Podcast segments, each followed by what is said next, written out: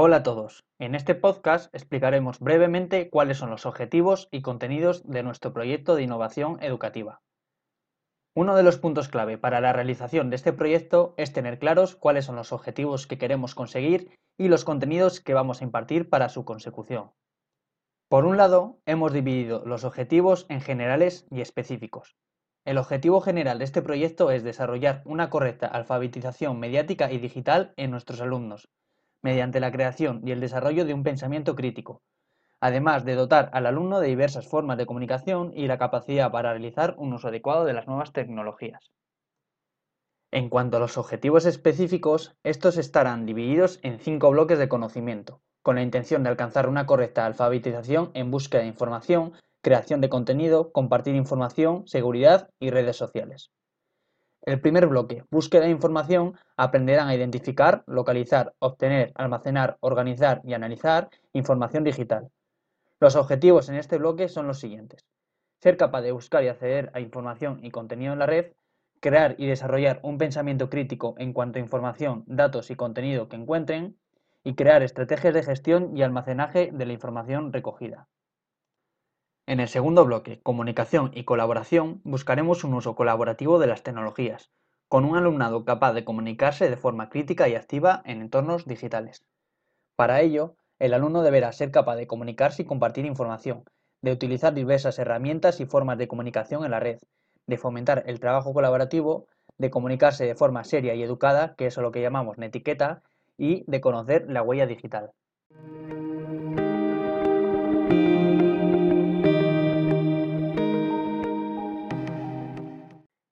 Bloque, creación de contenidos, el alumno deberá crear y editar contenidos digitales mediante diferentes herramientas que se les irá ofreciendo. Además, el alumno remodelará el contenido existente para realizar un uso productivo para él mismo. Por último, deberá conocer las limitaciones en cuanto a derechos de autor y licencias que contiene la red. En el bloque 4 de objetivos, orientado a la seguridad, se buscará que el alumno aprenda a proteger los dispositivos utilizados, así como su propia integridad en cuanto a datos personales y salud se refiere.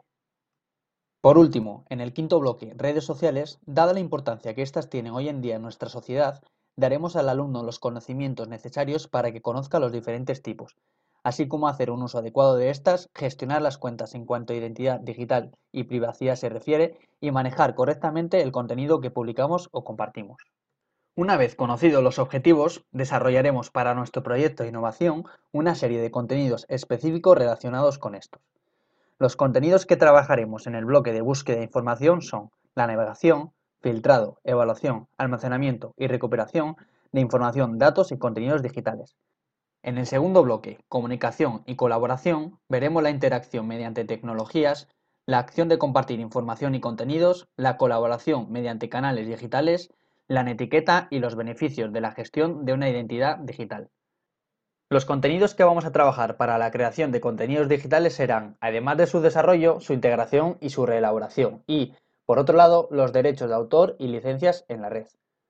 En cuanto a seguridad, trabajaremos los contenidos dedicados a protección de dispositivos, como crear contraseñas y la protección de datos personales, de la salud y del medio ambiente.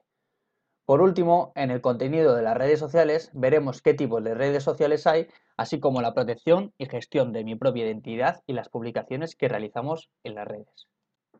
Y esto es todo en relación a objetivos y contenidos de nuestro proyecto de innovación educativa. Si quieres conocer más apartados de nuestro blog, pincha en las entradas que aparecen al comienzo de la página y navega. Un saludo y muchas gracias por escucharnos.